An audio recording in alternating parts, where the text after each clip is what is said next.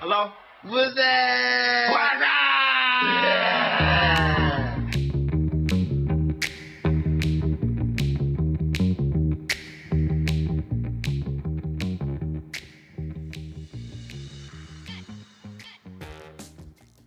Hello，拜拜，拜係啦，拜，你講嗰句啊，歡迎收聽做咩啫？ WhatsApp channel，係啦，我係 Y Y，我係阿牛，我係楊怡，好啦，點啊？冇今日係首先就係想問大家 subscribe 咗 YouTube 未？又嚟啦，係啦，我決定每次都講一次，你吹咩？咪就係想喚醒你哋，呢個記憶講冇講講，錯啊係記得，subscribe 要咗收未？聽，係啦，咪仲有係啦，仲有阿牛講講講啦，喺呢個 YouTube channel 噶，大家唔好再問咧， 誒吓，點解呢度冇嘅？ YouTube 限定，係啦，就係因為就係淨係 YouTube 冇咯，錯咪就係咁簡單同咯。埋 YouTube 仲有一啲舊嘅集數。如果你喺公司有個 office 坐喺度，冇咩好聽，又冇理由拎個電冇乜好話念插頭個 AirPods 咁聽。咦，咁其實你都聽緊電腦嘅嘢，可以撳嚟聽聽舊嘅集數。係啦，咁而咯都有聽眾問，唉，幾時到其他兩位主持？咁你就拭目以待啦，慢慢誒等係息啊好啦。嗱，我話唔知啊，問佢 兩個啊。咩叫息目 啊？拭目即係慢慢休息咁樣即係息 à. 捽下啊。隻眼再睇下咁樣，係啊唔好捽張咁多眼啦，係啊係啦，污糟 隻手，咪係熄目，即係熄咗隻眼，即係閂隻眼係啦等下，係啦，眯埋眼，慢慢等下啦，關掉，係啦，以待等可就能爛。 好，係啦，我今日嗱，應該如冇意外啊，呢句又可以可以應該係中秋嘅，係就嚟啦，就或者講中係啦秋。次次講完之後咧，都遲幾個星期先出嘅，咁冇又唔啊，會希望呢嘅 on schedule 係啦 on the 係唔會 fucking 早唔會 schedule。遲，成唔會唔早又唔遲係咪係？啊中秋諗起咩啊？你第月一下餅係嘛？兔仔。兔 仔啊，係點解係兔仔啊？以前有即係嗱，佢唔係復活節嗰只兔仔，係係復活節都係兔仔喎，啊咁係有一個唔知有個月餅盒，又係有個兔仔嘅，係啊，係咩？突然之間咩月餅嚟㗎叮咩月餅唔下上個月餅我唔記得 喎，唔係因為月兔啊嘛，同月哦，係所以咪有關咯。Moon 好係啊喺月球上面有隻兔仔陪住嫦娥噶，係咯，后羿係佢老公啊。 係嗰兔仔係突然之咩？係間咪佢情夫邊個兔咁仔？斬樹嗰個係係咩啊啊？月兔啊嘛，斬雪個唔啊喺月球 光，嗰嗰個係柴夫， 唔個唔光咩？好似係係突啊，然之間並不是嘅，係好咪啊似佢哋咁分斬開樹嗰個咗叫咩啊？咁咪喺有月喺嗰個喂咩唔光宮咯嗰後度，我係只係射月啫，係啦，唔後羿射日㗎該喎係射係射日，係 啦，係係係，後羿唔關嫦娥事，做乜嘢啊？後羿唔係嫦娥我老公咩唔？係啊，唔係吳剛先係上我老公啊，吳剛唔係劈係咪死係茶啦啊，油但後羿咧係睇中咗佢，唔係啊嘛， 錯撚晒好啦，喎！唔好住先，而家 High High tea tea research，我哋 兩個 D 兜住先，好啦，我哋電腦已經喺度。咁你認知嗰個嫦娥係點啊？我認知嗰個嫦娥，即係個故事啊唔，係佢偷食咗佢老公嗰啲仙丹啊 嘛，跟住個身就越嚟越輕，就飄咗上個月啊光嗰度落唔翻嚟我啊唔嘛。係記係得啦啊，冇錯，類似係咁嘅。我嗰個記憶係咁啊我記即係憶中我都係咁嘅。係啦，即但係而佢偷頭食。先啊，牛講嘅後羿係咧啊係有呢個 人嘅，阿 Y Y 嘅記憶係有嚴重嘅錯誤哦，佢嘅。慣噶啦，係哦咁咧，中國人物咧，即係唯美演温柔嘅仙女，係後羿之妻啊，嫦娥。我哦仙仙女女嚟嘅都係，係啦，神話中為咗保持年輕美貌啊，哦美顏丹啊，可能係偷食咗。白鳳 丸。咁咧就係西王母賜俾後羿嘅不死藥，佢食咗之後就崩咗月啦。咁佢就死咗啦，真係。崩咗月，即係所以佢咪喺月亮嗰度咯。我意思佢不死又唔係應該唔死，但係不佢死崩係咗。韋斯利嗰只我意思佢不死又，但係佢崩咗上月球，即係佢死咗咁咯，升咗上去喎。聖仙哦係咯，係嘛？即係咁本身都係仙女嚟噶咁啦，佢佢佢老公本身都唔係人佢老嚟公喺地面。面嘅喎，咁嘅意思咧，仙都會有消耗嘅一日嘅，即係佢嘅壽命，即係可能佢可能三千年命咁樣咯。佢想佢佢想永遠都咁靚我我知知啊，即係嗰啲女神 Asgard 係嗰啲。咯，咁跟住咁啊，佢點啊？佢老公就喺地面嗰度繼續誒呃係噶，其實佢哋係後來係分開咗哦噶。離咗婚分居啦浪，啲，應該係係啊，啊 浪仲唔啲。係分居？因為我細個覺得好，我誒，都我聽嗰個就係嗯話，而家咁諗啊，就係話阿常我老公成日都喺度沉迷於呢啲仙丹仙藥嘅哦煉嘢。丹就唔理係啊佢，成日都。於是佢係有一次就嬲得滯咧，就誒你喺度整咁辛苦，我同佢食晒佢，你唔使整啦。唔傻嘅 佢，點掟落食海晒咪得之咯後 咧，個身就越嚟越輕咧，就飄咗上 月光，哦落唔翻嚟啊！！咁我頭先唯有喺呢月個光度住所以佢咯老公係後羿，係啊，佢老公係咁後吳羿江啊喺邊，度嚟噶？斬樹嗰個吳江喺邊度嚟咧？係咪啊？其實係咪真係係啊叫吳江？我記得有條友斬樹，好似叫吳江喎，因為成日畫嗰啲圖係有條友係啊斬樹嘅兔仔，跟住佢就柴夫咁啊樣上我就喺度飛咁係啊啊，嘛所。以我中秋節咪諗起兔仔係冇錯噶，咁復活節都係兔仔嚟咁兔仔去咗月球都食咗嘅， 嘢月。兔啊嘛，係啊，成日話月越野兔啊係，friend 我真係意思，個兔仔係本身喺月好球啊，啦，定嗱係我一就齊 揾飛？到一個另一故嘅事新聞就寫住咧。 上咗新聞哦添啊，上 我后羿係嫦娥 丈夫，啊咁吳江是水，即即係我係哋小 頭先 三係啊，渣 男，誒，啊等我而家睇一睇吳江係張茶油 嗰個，嗰個飲滾油嗰個，係啊而家去咗邊啊？話笑話，退休啦。有冇人知我哋仲講緊咩？飲有翻咁上下可能唔知年紀，應該知我哋講緊咩？自己揾 search 吳 Google 江 search， Google search 吳江師傅，我點解楊怡睇到入迷楊啊？怡唔係啲揾嘅，唔好吹佢。佢話咧，傳說咧漢朝時咧，吳剛係一個沉迷於仙道嘅樵夫啊，哦，係每日都醉心於學習仙誒、即係升仙之想升術仙啊。咁咧，玉皇大帝知道之後咧，即係佢做咗一啲嘢唔好嘅嘢啦，就哦決定俾佢一個教訓，就帶佢去月亮上嘅廣寒宮啦。哦，咁、係所以嫦娥喺嗰度噶嘛，所以可能你就聽過呢樣嘢咯佢。住嗰度啦。佢點解要斬樹咧？係因為佢咧，只要咧，即係啊啊啊玉帝就話：，誒、你斬咗呢棵樹咧，你就可以得誒、得到升升仙仙啦。咁嗰棵樹就叫做桂樹啊，哦，好似係係啦。咁咧，其實咧，吳剛係唔知道呢棵樹係會不斷咁自我咁療愈嘅，即即係係佢會會生翻出佢會嚟。生翻好嘅。你斬咗佢即就會係生翻好狼人嗰啲手咁啊。係啦，佢所以富所以佢就年復年日佛日咁樣佛樹啊，話佢。咁 所以咧，即係 傻成仔啊個故事都係冇嫦娥噶。佢哥哋只不過係阿玉帝借佢個地方罰呢條友啫。 冇錯啦，廣寒宮只係佛人嘅一個地 方啫。 O 咁咧 K，哦，大家都以為佢哋有一個感情有路啊係冇嘅線，但係其實咧兩個人係冇交集相關嘅，㗎。哦佢哋係一個鄰居嘅關係啊， 喂喂， 然後玉兔誒月兔係當地嘅一個物動物，唔係一個吉祥 物，啊月兔都係啊有事，佢應該都係俾人罰哦啊㗎。先變咗動物嘅先上咗去喺佢話嗰度。常我身邊係咪成日都出現一隻玉兔啊？係啊原來係啊呢個玉兔係大有來頭㗎喎，傳說有三位咩神仙下凡啦，有 誒狐福祿壽啊狸。兔仔誒同埋猴子啦，就乞食哦啦。其中只有兔仔咧係交唔出嘢食啊，佢就打算自己咧跳落個火度，犧牲自己做食物啊。啊咁撈鳩，咁嗰係啲咯神仙就好感動，隻乜係超兔兔？係啦，啦，咁即係救咗佢啦。哦咁佢就咧就等佢變喺成嗰咗度港航宮嘅即係。哦，咁唔算罰佢嘅，係係啦升仙咁啦，係咪啊？係類啦，似每啊日都係陪住嫦娥，就一齊咧哇製造長生不老藥啦。咁其實玉兔先係佢另一半喎， 都唔係唔佢該都唔即係係唔該你又孤唔獨係啊，養只貓啦咁 啦，奇怪咯呢個我。唔知夠咁 detail 喎。令人哋難以好似我咁騎呢哦，即係罰嗰條佬上去斬樹。呢啲故事，事應該係我幼稚園、小學嗰喂，啲我哋我唔冇係會讀我噶咯。冇聽到咁 detail。頭先你講即係話，哦，原來因為罰佢啊上去，但即係係我咁記就得騎啊阿牛樹講嗰個嘅，係嗰嘛個小即係學嘅時候好似有係啊，聽即係過話嘅佢偷咗佢老公嗰啲哦仙丹就飄咗上去，想晾翻嚟啊咁咯，係只係咁樣。咁呢個就係一 個即係股市，同埋另誒上我另一個我當時記得嘅特點係咩咧？就係佢令到豬八戒變咗豬八戒，佢令到天蓬元帥變咗哦係啊做豬八因為戒，喺個孫悟空度嘅劇情嚟嘅，係啦，即係佢爭啊上我啊嘛。邊個做上我啊？當時唔一條唔識嘅女， 唔記得啦，不知名嘅女，你記得黎係耀啦祥啦係嘛？係黎耀祥咯，我吓哦佢同誒豬八戒有情感情唔線係嘅，豬八戒中意佢，佢以前叫天蓬元帥，名係啊豬八戒。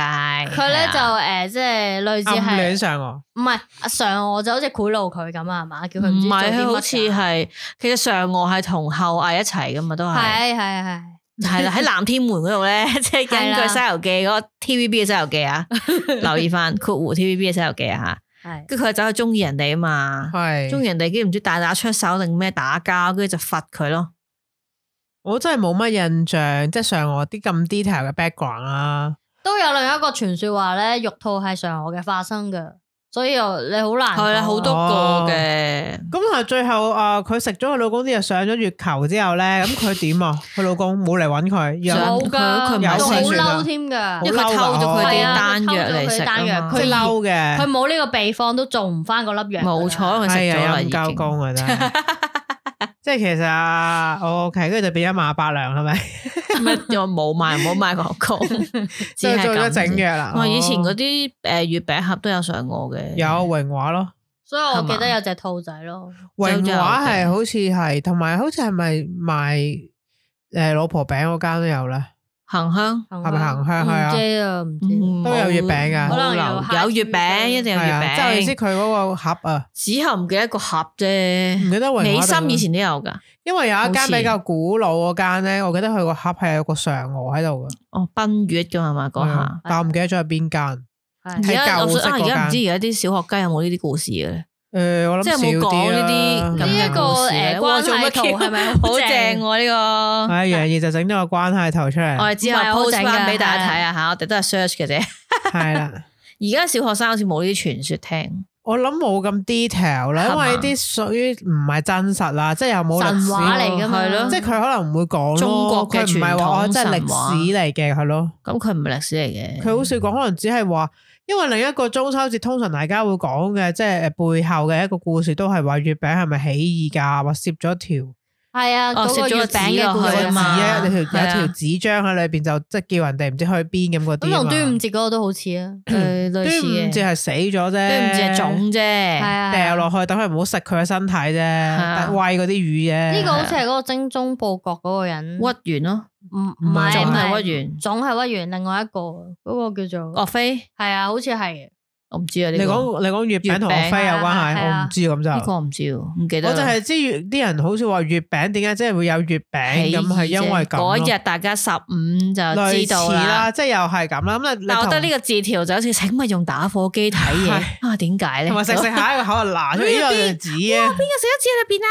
咁係啊即係你你你話係邊一個？現實中可能其實月餅係咁樣嚟咯，唔出奇。啊嘅。但係而家哦你月話餅已神話經好揾多款啦。你話中秋節就真係係慶祝，其實係慶祝咩嘅咧？團圓啊嘛，因為十五啊嘛月因為嗰亮，個月月亮亮嗰陣時係十五係最最光圓最最光大啊嘛。我諗係啊嗰阵时啲人诶，你因為咧啲人以前會比較迷信，可能就淨係哦诶啲咩節日啊，嗰、個月光最大嗰阵时咪慶祝下咯。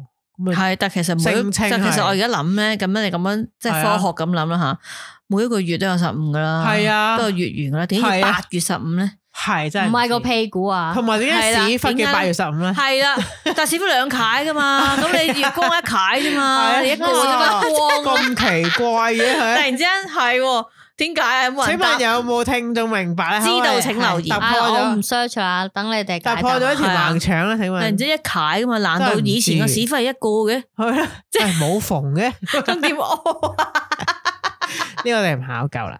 如果你同埋知道，系請啦，留佢言講嘅月亮係咪即係我哋而家嘅所認知嘅月球咧？唔係係，咪啊？不過佢哋咁佢都登月啦，咁啊點樣？好正咯，唔使阿波羅咯，等於係 同埋佢就咁上去乜都冇喎，有咩做有啊，港啊？航工有啲凳啊，捉棋嗰啲凳嗰啲，即 石係通凳係嘛常以前學校嗰啲書畫出嚟咁噶嘛，即係佢上咗去就喺嗰度 坐咁我咯。知好似公園嗰 係啲，石有個嗰啲，龜池咁而樣家側邊封咗疫情 應該，越講越撲街。同埋佢哋冇地心吸力，啲凳咪飛起晒。原來咧有人 有人就有咁樣記，即係記載起源咧，嗰個中秋節咧係咁係啱咧，秋天咧係一啲豐收嘅日子哦啊，我可以食翻嗰啲係水啦，果所啊以就嗰慶啲。祝嘅話喺明朝嘅時候咧就會即係興起開始係啦，好好多人就誒慶團圓啊咁樣嗯嘅我，真係可能嗰陣時時有好多貨啦，咁啊慶祝下大豐收咯，即係好似春茗咁樣搞搞啲所以嘢啊我咁啊就食生果啦。咁我係咪所諗以明就朝佢又有個月亮嘅月字，可能就係咁啩，我唔知。唔唔知喎可知能就喺度唔知。咁你話真係月餅喎，你可能你中秋節咯，有咩做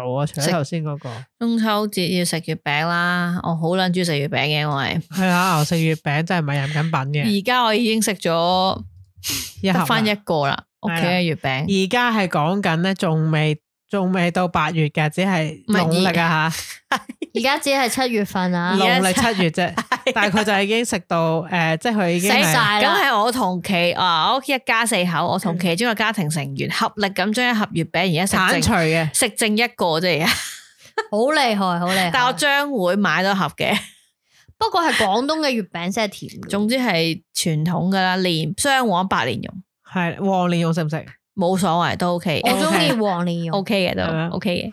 我中意就係食蓮 蓉，我試過，但我唯一一次拉嘢咩咬佢掠飯出嚟，屌五人嚟嘅，哦五人啦，唔知有冇得啲啊老咗就聽眾會食食唔噶食啦啦。有金華火腿、係啦我唔 nuts 食咁噶嘛，係咪？誒，好我似中意食豆沙嘅，我豆沙魚，係啊，有啲豆沙魚我食過都有，係啊有啊。冇食過好似，即豆沙魚即係我就係冇冇蛋黃嘅，係頭先就咁樣阿結結實實牛講嘅嘅，即係月餅蓮蓉咧，其實我就係中意食啲蓮蓉， 即係你話賴到少少蛋黃我都 OK，但係你話成個喺裏邊一解好多咧，我就其實有陣時覺得淨係蓮蓉先好食咯，好嘛？尤其是白蓮蓉啦，比較滑啊啲都 OK 啦，嘅黃蓮蓉就即好係香誒喎硬但我都啲咯。總之係即係呢冇咁款我就食冇噶咁啦。軟熟啦個感覺。你話五仁咧，其實我就唔係好中意嘅都，因為我覺得好奇怪，已經鹹嘅，哦係同埋咧第一次次我聽到就嚇、啊金華火腿咩料啊，金華火腿擺啲咁唔係煲湯嘅咩？即係你諗下，我我以前細個認知金華火腿就係飲酒嗰陣時有一嗰塊啦塊係紅色嘅好鹹肉啦，嘅好係 啦，即係唔識欣賞銀銀地嘅肉啦，係貴嘢啊原來嗰係啱啱 ham 嚟係嘅，啊，即係中個式烹嘅中啊國嘅但係派咧，嗰陣時就會覺得，哇！點會有啲肉喺個月餅裏邊㗎？我就有一次就掠掠唔切咯，呢 係啲咁嘅，台灣嘅月係啊餅係嗰啲誒皮蛋酥嗰啲 friend 嚟㗎酥咯係啊酥皮蛋皮黃㗎嘛係酥，咪啊？佢蛋係黃好似酥我哋食嘅誒蛋黃酥，但係佢就係芋頭啊，係入邊有芋芋頭有啊鹹蛋，即係以以我係哋啦中式嚟講，而家仲有啲會擺埋啊會麻子啊酥落去咯。哦，我唔係中意麻子啊嘅。我哋原來奇怪我哋食嗰啲月餅，即係佢哋就係我哋，即係會佢哋係我哋 sorry，佢哋會覺得我哋呢只月餅就唔係港式或者叫做咩廣東東式式咯。廣咯，係東嘅啊咯啊！佢哋就食，即係其實佢哋嗰只月餅同嗰個係咪潮潮州州啊嗰隻都似嘅，都係係啊類似個酥酥皮咁嘅嘢係嘅。啊 OK 係啊，就你知唔係知如我果哋呢嗰啲平時日哎子冇月餅食嘅時候，瘋狂嘅我有陣時，哎呀，好想食一啲蓮蓉蛋黃嘅嘢，屌啊，係會食嫁女餅 噶，我去買一個黃陵啊，黃陵啊，係啊，黃陵嚟食啊，黃嚟咩解釋下？黃陵咪嗰啲嫁女餅咯，係即係我如果大家有紅咧，菱你如嘅果唔知咩嫁女餅咧，你老就婆去咧餅嗰我個就叫識做喎奇華嗰度 咧，即係佢咧結婚啊，你俾張餅卡你去攞咧，係佢有啲咧係紅誒粉紅色，有啲係黃色嘅酥，就係其實蓮蓉酥，黃陵定紅陵咧，好似係紅陵會有即，係嗰個誒鹹蛋因為一個係蓮蓉，皮蛋酥，係啦一皮個蛋係。蛋黃蓮蓉酥其，實你問我當時我第一次細個聽有 咩皮蛋，點會喺個喺個皮蛋酥喺碗粥度嘅啫嘛？嗰只點會喺個？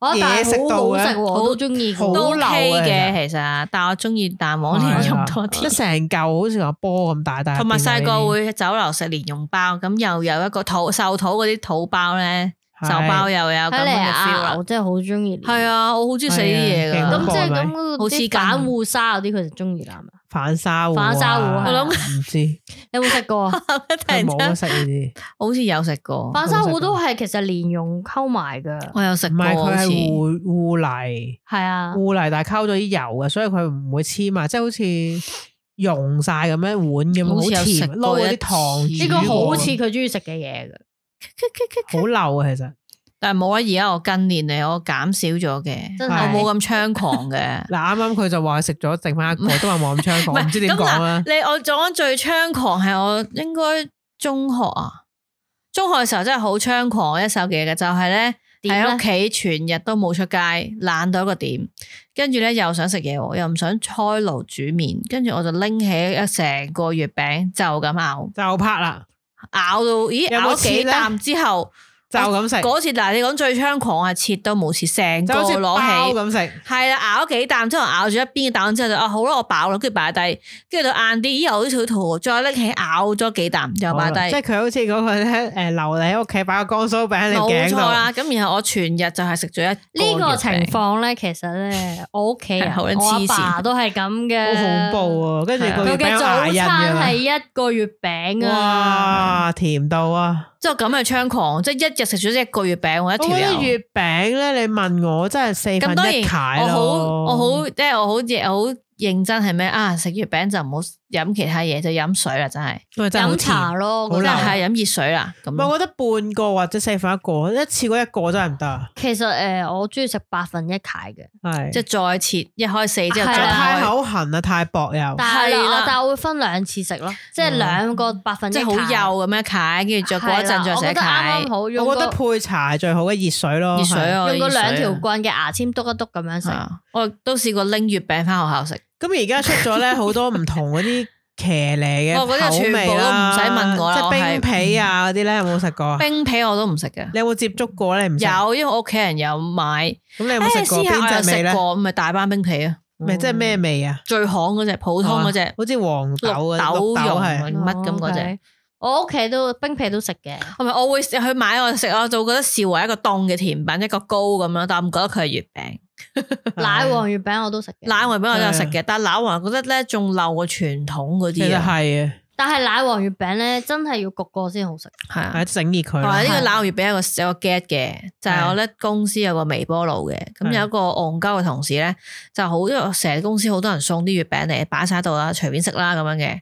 咁啊，佢手上想食嗰個奶黃月餅，佢就走去叮啊嘛，我成日話哎叮下佢溶一溶先切啊，先好食啲啊熱咁地啦。咁樣係係，啦，佢連埋嗰個膠兜去叮。係跟住係擺入去叮嗰陣就臭嗰個膠蓉啊嘛，係啊臭一陣味啦。跟住我另一個同事話邊個咁戇鳩啊，擺入去啊！哎呀，唔擺得入去嘅咩？咁佢真係。跟住之後俾佢燒咗一輪掃把，就一食花生，咁黐人線嗰個月餅嘥咗咯。咪溶咗一劈同嗰有啲膠有害物質啦，係直啊，情真係好淡，跟住抹嗰個微波爐臭膠啊味啊咁咯，跟住係想咯搞咩啊？真係 好搞膠啊，搞膠錯啊 膠！啊，戇教佢瞓醒戇教教 啊，真係。喂，因為曾經即係誒，呃你話出咗誒冰皮咧，我都好好奇想食嘅，因為覺得細個吓點解佢月餅係凍嘅咁樣，同埋即係成日你都係咁講大班冰月餅，因為為佢咧，即係係呢個密集式嘅廣告啦，同埋佢咧，佢切開裏邊有唔同顏唔同顏色啦，係你細個度有啲幻想，啊點解嚇咁咩嘅？味啊咁得意嘅係咧？啦，好啦，當我真正接觸過，即係當然嗰時你就好想試下， 好奇之心因為人皆佢係咧有之，寫住話芒果又唔知 咩味，楊枝甘露係嘅 啦，即係好多唔同味，好得意啊，覺得。係咁當當然我都有試過，之後就覺得嗯好怪咯，即係我點講咧？我到你而唔會家其實唔會其試實係我一個月都唔係好餅，中意食嘅，即係我會覺得好奇怪，五少九唔搭八咁咯。係你會視為一個凍嘅甜品，可能一啲糕啊、一啲其他味嘅嘢咁咯，個過 Pancake 程咁咯就係嘛 dessert 係啊誒，真係覺得好不過怪。我頭先諗起台灣仲有一樣嘢，人哋都係話係月餅嚟嘅，係鳳梨酥啊，哦，係咩哦？係係啊啊，或者太陽餅呢啲類嘅嘢啊哦，即係佢哋都係食哦中秋節會送係咪？可能係啊係 OK，咁呢個都誒，即係我覺得係廣東嘅月餅係最好食咯。如果你咁問，因為廣東人啊嘛。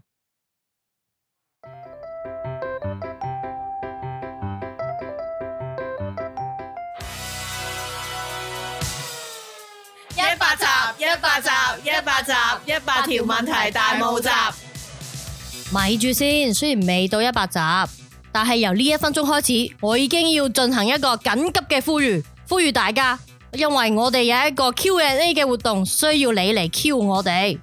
因為你唔 Q 我哋，我哋又點樣 A 翻你哋呢？嗱，方法好簡單，只要你喺我哋 IG inbox 嗰度留言寫住一百集問題啊，唔該，然後寫低你嘅問題，我哋收集咗之後，就會喺我第一百集嘅時候進行呢一個 Q&A 嘅遊戲。如果我哋揀咗你嘅問題嚟回答，咁就有機會得到一份神秘小禮物添，仲唔快啲問我 哋？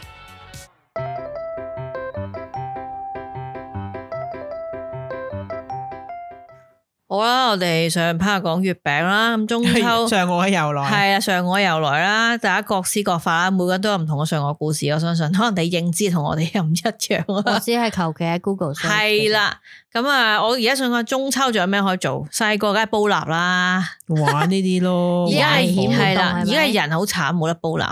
而家都唔明嗰個樂玩趣啦我想我我發現好似甚至乎連燈籠都唔係好玩咁。咁唔環保嘛，熒光棒都唔好玩啦。但係熒光棒即係以前好鬼中意玩嘅，即係我意思係，好似而家佢哋連燈籠都好少拎啊，即係唔會首拎先翻上年嗰個咯，唔係佢哋會拎，但係入邊冇蠟燭噶嘛。即係燈咁嗰咯，啲即係嗰嗰啲個好耐之前已經係係咁啊，噶細個都啦。係有嗰啲㗎啦。但我意思係，即係我意思係，可能連呢個小玩意，即係可能係好似拎出去行街咁樣 都冇唔咯。係佢哋而家變咗聖誕節咁嘅，有戴個閃閃係咯都唔嘅有頭關事就嘅啊都嗰啲咯哦係啊燈籠咯，以前咪玩。其實咧，我唔你嘅燈知籠係邊款啊？我以前你記得嘅燈籠咧，誒紙嗰種風琴拉出嚟一一黃蚊，色惠嘅，我惠係康百佳又得，俾錢嗰哦好雞度啊有得嘛，兩黃蚊色定嘅唔知粉乜紅誒，係即係熒光粉呢紅色種嗰其啲啊實誒即係最 cheap 咧。但係嗰啲就最 cheap 嘅咧，我以前細個咧成日都喺公園都人哋燒着咗，係啊，咁嗰個人玩得好啊衰 cheap，因為啫，佢咧嗱，我都試過燒着嘅。我見過燒嗱，着咗。譬如咧，我懶係嘢咁拎佢去公園咧，跟住就 勾喺個勾喺樹度棵啊樹 度，我其實唔好係危險㗎。其實咧係啦，真係好危險。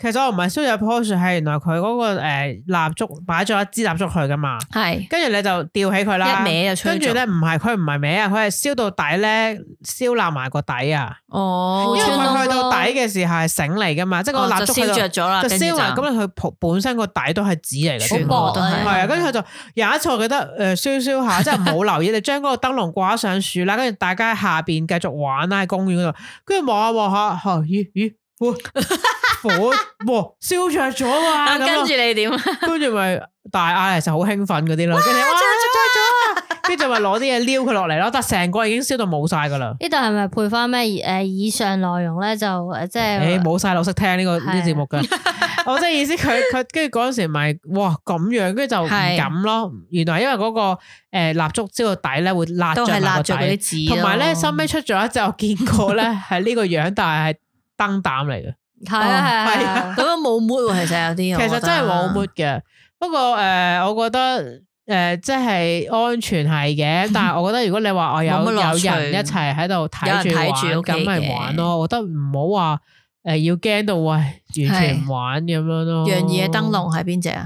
記唔記我得？都有玩過佢呢啲傳統雞嘅係啦，誒呃都有經歷過有一啲係發泡膠嘅麵包超人咁樣，即係拎住喺街行，跟住哦好似膠係燈係啊發布膠咁嘅突然之間啊係係燈膠嗰膠啲、吹氣嗰啲人透明係啊係啊嗰啲好淡膠味嘅，係啊，係啊，同埋吹咧，吹嘅時候咧就會有，即係又要吸吹咗先入嗰落啲口，膠味啊，好會臭我都覺得。係啊，記得我唔知你哋有冇玩過玻璃紙嘅燈籠啊？冇你咁老，。屌冇啊，真係真係冇。唔係我反而羊肚燈籠我試過，羊肚嗰種係，而家仲有有服係即有係啊啲係有復古啦，有啲人嗰種係誒咩質地啊？啊好大嘅嗰紙啊個係啲竹織出嚟咁啊竹嘅，跟住佢嗰個唔係即係嗰個好似布嗰我啲布嘅，嗰只嚟嘅，啊好大嘅。其實好難點噶，係啊，因因為為點完咧你仲佢要拎翻隻手出嚟，係啊嗰個窿好因為細噶嘛佢。只係一個好似彈弓咁嘅嘢但係俾嗰你個我就擺覺一得哇，支。好靚啊！嗰個係有一次有一個姐姐送俾我，哦，係啊，我玩過玻璃紙燈籠，我唔知大家有冇聽過啦，其他人。我我相信有一啊啲聽眾一喺定啲玩過粵語㗎長片度見過，屌，我冇佢呢即睇係過嗱添啊。嗱，好多人而家咧復古咧都會玩翻呢一個誒兔仔燈籠嘅，你有冇玩過啊？套冇見到見見到過，即即係啲竹係嗰啲咧，拉住即係佢呢行咁有碌噶嘛，可以。係啦，兔仔咧我就唔，嗰啲咪仲易着火細嗰個啲好想要嘅。大家即係可能睇下啦，唔知有冇人知我啊？哋揾翻啲圖俾係大家啦，佢睇。咧個頭咧係喐㗎，識得，即係佢咧一路嗱，首先佢隻腳咧下面四個碌碌嚟嚟啊，嘅，係啊，咁咧其實佢係俾你可以拉住嚟一路行，一路點着佢行嘅。咁其實冇乜人會點拉住行嘅，因為好危險噶嘛。咁啊，係所以都係用一支竹咧嚟吊住佢揸住啦。好啦，跟住佢個頭咧有個彈弓，令到佢誒會發喐下發下發下咁咯。係同埋佢個身咧係用一啲紙碎咁樣黐成嘅，哦，一條條咁嘅椰菜絲咁啊係樣，啦，係椰菜絲好似跟住煎飯飯嗰啲椰菜絲 咁。咁跟住誒，另外有一種咧，可能真係而家我而家復古咧都係復古呢隻紙嘅啫嘛。但係我以前玩過係玻璃紙，就係咧透明嘅啲紙，我唔知我咩。諗而家揾人整都係個我問諗題。啊而家揾因為揾人講咩叫玻璃紙都唔知係咩，即係一啲透明嘅有紙顏啦色，嘅紙咯，係啦，跟住佢扎成咧好緊啊，都係同望實咗。佢同呢個兔仔嘅原理一樣，都係用個竹咧整咗個框之後咧搭一啲紙上去，但佢係用玻璃紙，所以佢透咗入邊嗰啲光好靚嘅。咁有咩造型咧？我最記得我係買過金魚嘅，嗯哦好靚噶金魚。誒、仲有雞咯，但係其實你覺得點嚇解都仲買係唔咪雞嘅係攞隻嘅一個羊肚嘅？係有羊肚啦我呢個我記有嘅嗱，頭得。頭先阿牛講嗰隻羊肚係布咧，可能佢咧誒有好有紙啦，同埋有玻璃有紙好玻璃靚，紙版本，我反而係啊，見過好靚嘅，佢紮到好緊嘅，我唔識講啊。望到實佢將嗰張紙係啦貼到好緊咧，令到佢個造型好靚咯，透明啊嘛。即係而家你講緊可能哦膠咯，咪即係好似膠嗰隻咁咯，嗯但係佢係紙做喎。跟住咧誒有唔同顏色嘅紙，所以令你覺得咧點咗蠟燭之後咧就好靚。但係我就唔亦都係啦，好難點噶，因為佢嗰個中間嗰個位咧，我印象中係好似一一條彈弓咁，只係將嗰支蠟燭放落個彈弓中間。咁你點點如仲何去點着嗰個蠟燭點着支蠟燭，仲要唔好滴到隻手 插翻入嗰個窿度咧？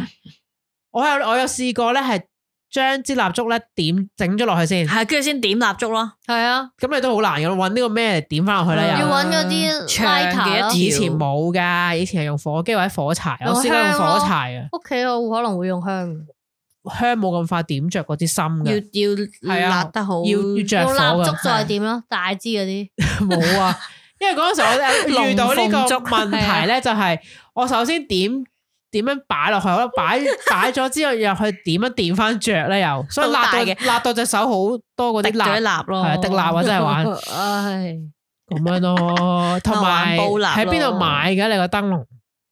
街市紙紮鋪，係啦，嗰陣時成日都係去紙紮鋪嗰度，同埋到咁上下咧，周圍都有燈籠賣。突然之間冇賣燈籠嘅鋪頭都有燈籠，係冇我意思係嗰錯賺錢啊嘛啲入店 B B 布布嗰啲膠嗰啲啊。係啊，家庭用品店都有，係啊喺度話晒係啊我媽以前咧，即係我妹咁，我每年唉買一個啦，唉咁啊應酬式咁啦，咁我當然唔會，我嗰我嗰陣時就唔已經唔會揀嗰啲紙誒嗰啲土啊，即係紙點佢俾蠟你燭嗰自己啲。揀定係點佢叫我㗎？自己揀嘅，哦啊你都揀啦咁啊！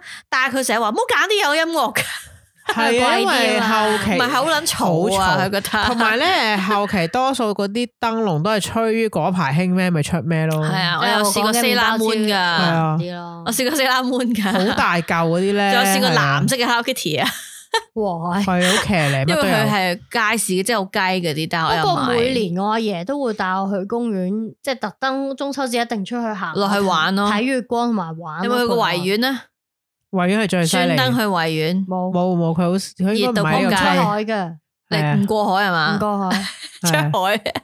海誒港島區嘅人大部分都會係視誒維園為一個係啊終極你會去嘅地方終咯極中秋地點，我去過一次玩，诶、真係真係嗱，其實我每年都會好想去嘅，咁但係有阵时屋企人就唔一定帶我去啦，咁我就去呃诶诶铜锣湾維園咧就一定想去咧，有一次試過去，咁啊你通常咧就帶晒你自己覺得好耍家嗰啲 啦，例如你買咗個乜叉燈籠啊，咁啊拎佢例如啦，一係咪堆？熒光棒啊系，啦，戴晒佢啦， 着晒上身咁啦，跟住咧帶啲蠟燭去咯。我覺得因為係多人到不得了，去佢哋去做乜咧？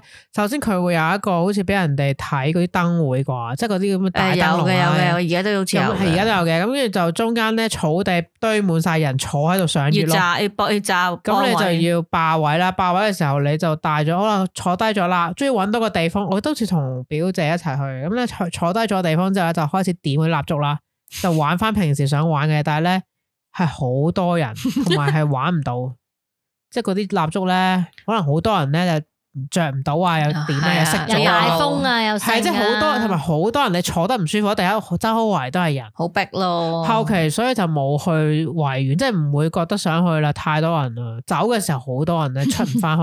诶、後期就去即係屋企樓下嗰啲公園玩咯。係啊，我都係。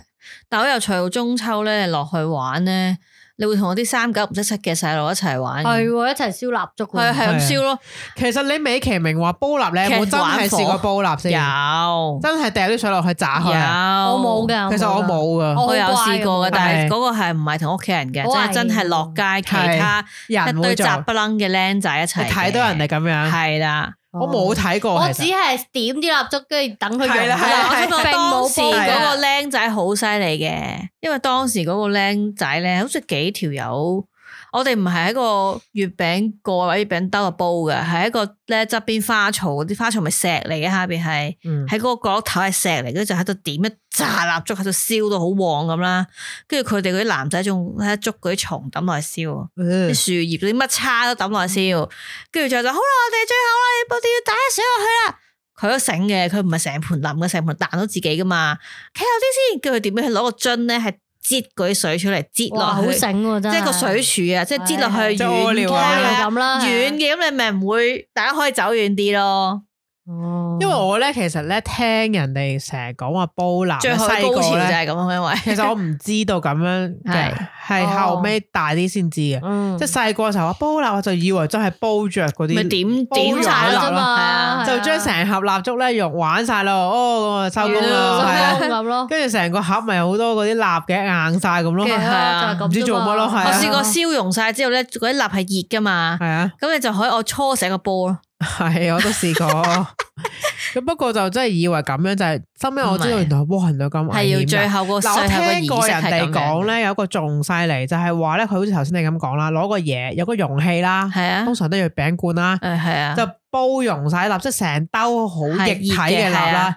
然之後你頭先話係啦，掉啲嘢落去，等佢係咁燒咯。我聽過話佢話唔知點樣掉啲咩落去咧，唔知水定油定乜咧，佢升起個火球 添啊！係咩？佢哋話喺沙灘嗰度玩最係勁咁嘅係樣，咁係樣啊，直情即係你知啲人咧就好中意中秋咧，其實唔知點解會去黐沙咗灘線嘅，啊，係啊，係啊，係燒嘢食沙啊灘嘛啦，燒燒嘢嘢食食啦啦，係啊係啦，我有做過，係啦我都咁樣有嘅。就話喺嗰度煲啦，係咁樣樣嘅，跟住我咁吓咁好危咁係險，抌升啲起一個咩火，落去我唔記得係咪油定咩，佢會炸起咗一個嗰啲位置哦先係勁嘅，勁嘅係啊，即係終極玩法啦哦我唔。知即係佢哋有啲玩法 嘅，咁當然啦，係就係好危險係啦。啊即係後尾亦都發生過好多意外，跟住咪就成日係有嗰個講喂哥哥，我哋好痛嘅咁嗰個係啊廣告嗰個，即係嗰啲蠟咧彈起辣到好痛啦，同埋後尾大下大下中秋咧都冇人落街玩。冇啦，唔興咯。即係以前連呢光棒都唔好，以啊前你望落街咧，哇，開始好多火光，即係大家個呢度一篤，呢度誒一篤就開始好開始啦，我開始落啦，去啦。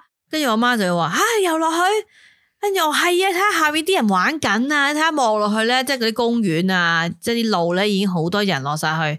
跟住我自己落去玩，即係蠢蠢欲動啦，係咪？即係係啊，人哋玩就又係我頭先講啊，可能我拎咗我買嘅熒光棒係啊 show off 咁到樣到我嘅年代，可能熒光棒變咗佢幼嘅，可以穿成一個手鐲啊，或者戴咗個頸啊。啲人咪穿到成個頭盔係咁啦，都得跟住又落嘅。去啊，總之嘈啲衫架唔使成日開始追逐啊，抌啲熒光棒掉大家啊，燒蠟燭啊咁咯。其實熒光棒咧，唔知都唔知點解定係會係中秋，可能發光嘅嘢都賣噶啦。覺得好得意咯，啊發光咯，又唔使有火嘛，啲人覺得安全嗯啲啊同嘛，埋係向嘅上拋咯，成日最中意。唔係係唔嘅係穿晒耳環啊，戴晒成身啊嗰啲咯㗎係啊會。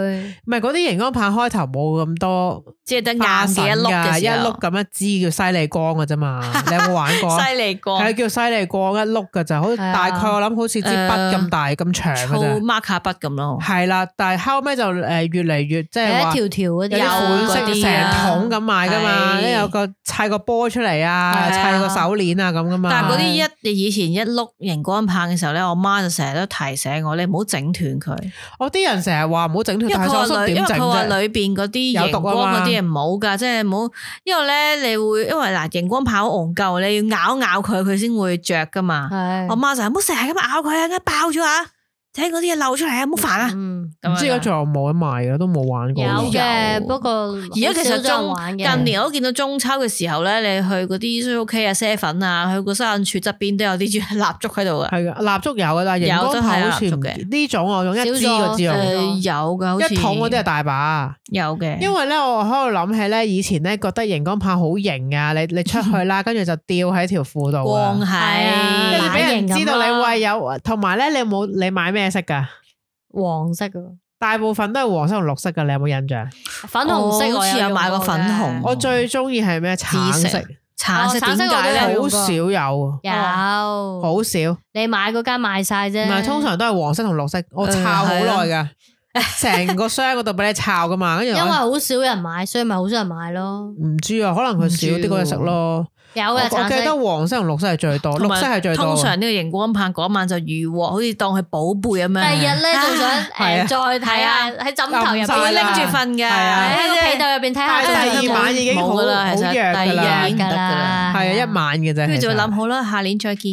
係 啦，跟住就唔啊係同但埋係幾時開始我哋就開始，唉，唔唔好搞呢啲啦。我啊諗中學淨係上月咯，唔而係家我嗯唔會落去咯。食月餅啦。啊中學唔咯會想去咯其實中學之後就反而演變到係唔係好呢似啲中秋嘅節要出街咯，唔知係點啊，解同。同學出街係啊，同同學係出啊街燒嘢食咯，係啊真係係啊玩咯海去沙灘咯，係啊，有嘅，就唔係話好似呢種話要落街要同人係哋唔玩係呢只啊嘅，啦？ 只係好似一個藉口你去唱 K 啊啊、燒嘢食咁咯。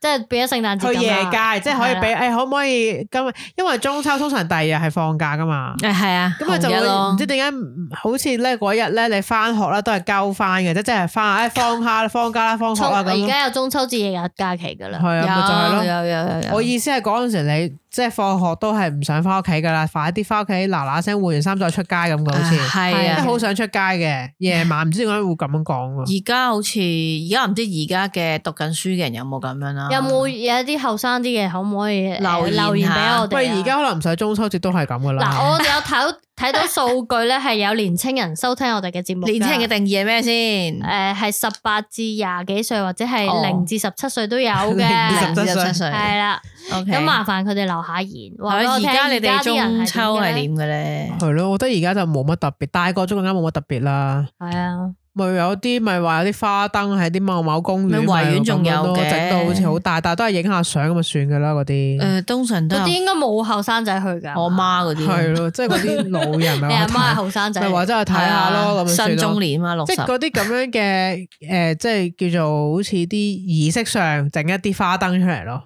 同埋我細個有一個迷思嘅，係咩？明明羊肚咁撚難食，點解成日都要中秋嗰陣時切開叫人食？唔係你有冇食過先？我哦係有，啊啊，我覺得好好食喎。係咩？我覺得好難食啊。咪羊肚嘅汁我可以接受，但係羊肚就咁食嗯一嚿啊咧，我食過星形㗎嘛係啊，啊我即係好中意食我㗎。覺得好怪咯，我由細到大我都好中意食㗎。係反方係 啊。係啊，佢仲有咩 OK 食物你中秋食啊？你有冇食啊？芋頭咯，芋仔啊，係啊，咁啊胡仔啊，佢會細嗰誒啲唔細係嘅係啊以前有個哦好腍噶，好好香噶。屋企有長輩好中意買嗰拜個豬誒燈籠餅啊，豬籠餅，啊豬籠餅係咪？係咪啊，嗰啲燈佢嗰籠餅啲傳統即係嗰啲嘅。誒一條咁樣樣。其實後尾我長大就知道，嗰啲只不過係月餅整正嘅送頭送尾搓係埋一我嚿聽過啫。話係嗰啲舊式嘅餅鋪會有一啲 係咧，啊，好似燈籠咁樣一個籠咁樣嘅係膠冇膠晒嘅，係咪？化係啦，佢諗住係咁佢用樣啲嘅。誒即係連用皮啊啲皮啊咁整啊埋，嗰個長猜輩埋一好嚿中咯。意買俾我，跟住其實我成日嗰個籠咧，跟住我媽就話：，唔拎翻學校玩，我心有咩好玩咗，都冇諗住拎。又冇唔係燈籠，又唔係佢成只係嘅膠嘅係一個籠膠有嘅啲花啊咁啫嘛。咪其實好似膠嘅一個網咁嘅同，埋總之對我嚟講，中秋都係咩？梗係食月餅啦。係月餅咯。而家冇咁猖狂啊哦中秋，OK，我冇再食。啊我中意食羊。肚多啲咁。啊有冇食過嗰啲牛角啊？有有白色嗰啲啊嘛？黑色嘅，跟住拆開裏邊好似有啲白色但我嘅不肉。解啊，喺點解要食啲咁嘅其嘢？實我都唔係好明 嘅，不過而家咧好少見人食，以前多啲嘅，有嘅，同埋冇可能而家冇咁多人識食啩嗰種嘢。係啊係啊，我阿嫲佢會整嘅以前。係，同啊埋有啲人咧，以前用嗰個牛角嚟做一啲玩意嘅，但係而家唔記得咗，即係嗯類似拆開咗啊、揈啊，定唔整知個點係啊玩，同埋係誒有有皮咯，哦，西誒沙田整有啊人西柚啊，嘛西柚，西柚唔知有冇你定有碌冇柚啊，碌柚八？sorry，月十五啊係突然嘛，之間碌柚啊，碌柚係啊係係啊，又嗯你嚟有啦。冇你有冇點解睇咧？過啲人用嗰個籮柚嚟整燈籠啊？有，我有有咯試過整啊，但係唔成功，咪戒啊因為嘛，好厚啊，同埋呢冇一啲好好近即嘅係刀工啊，有咗呢個網絡嗰啲咁嘅發達之後咧，就好多人將嗰啲碌啊仔，然之後擺個貓個頭 度。係其實 係唔好㗎，會刺激佢哋㗎。講一次先，好酸啊嘛因為嗰啲係啦，嗰啲骨子類嘅嘢係好刺激佢哋㗎。我有試過整，但係就唔成功咯，即係我以嗰為個你整蠱你隻唔貓係啊，即係我先冇啊戒 佢，因為咧其實嘗試咧呢挑戰呢一種誒，即係話呢種製法咧係以前呢啲人冇錢買燈籠先咁整嘅啫，係，然後又通常收誒中秋有呢只有食喎，咁啊唔好嘥啊咁樣。佢就嗰啲皮戒啲窿咁等啲擺支入同竹佢南瓜咯。燈係同樣原理，不過類似中方嘅係西但係佢嗰 方個南瓜燈係想嚇走啲鬼啫，整啲係啊整啲鬼嘢，但係佢嗰個就唔好冇啦，咁啊中秋啊，中秋節快樂啦啊，，食月餅啦，係啦，我希望到時我月餅仲有得食，我啊希望佢食飽啲啦， 係啊，我食咗三盒啦，可能到時而家我食咗半我唔盒會啦，啊，一定係 仲有啊，一個月都食半盒啦，係咪先？你都可以食買多一盒算，好啦好好啦拜拜，hello，hello，hello。收工。